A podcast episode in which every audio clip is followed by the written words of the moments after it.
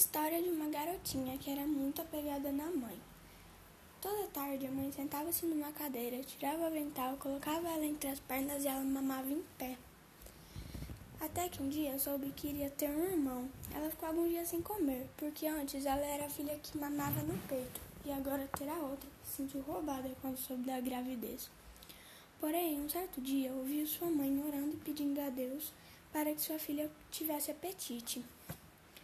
Quando entrou na escola, sofreu racismo, mas só que se sentiu valorizada quando fez um poema e entregou para a professora. Até que, quando estava terminando o ensino médio, perguntou ao seu pai qual profissão mulher poderia exercer.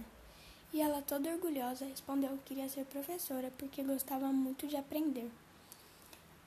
Então, com o certificado na mão, saiu para procurar emprego. Seu pai e sua família estavam todos realizados, pois era o sonho da sua filha ser professora. Achou emprego e todos ficaram muito realizados e felizes pela sua filha ter realizado o seu sonho e o sonho da sua família.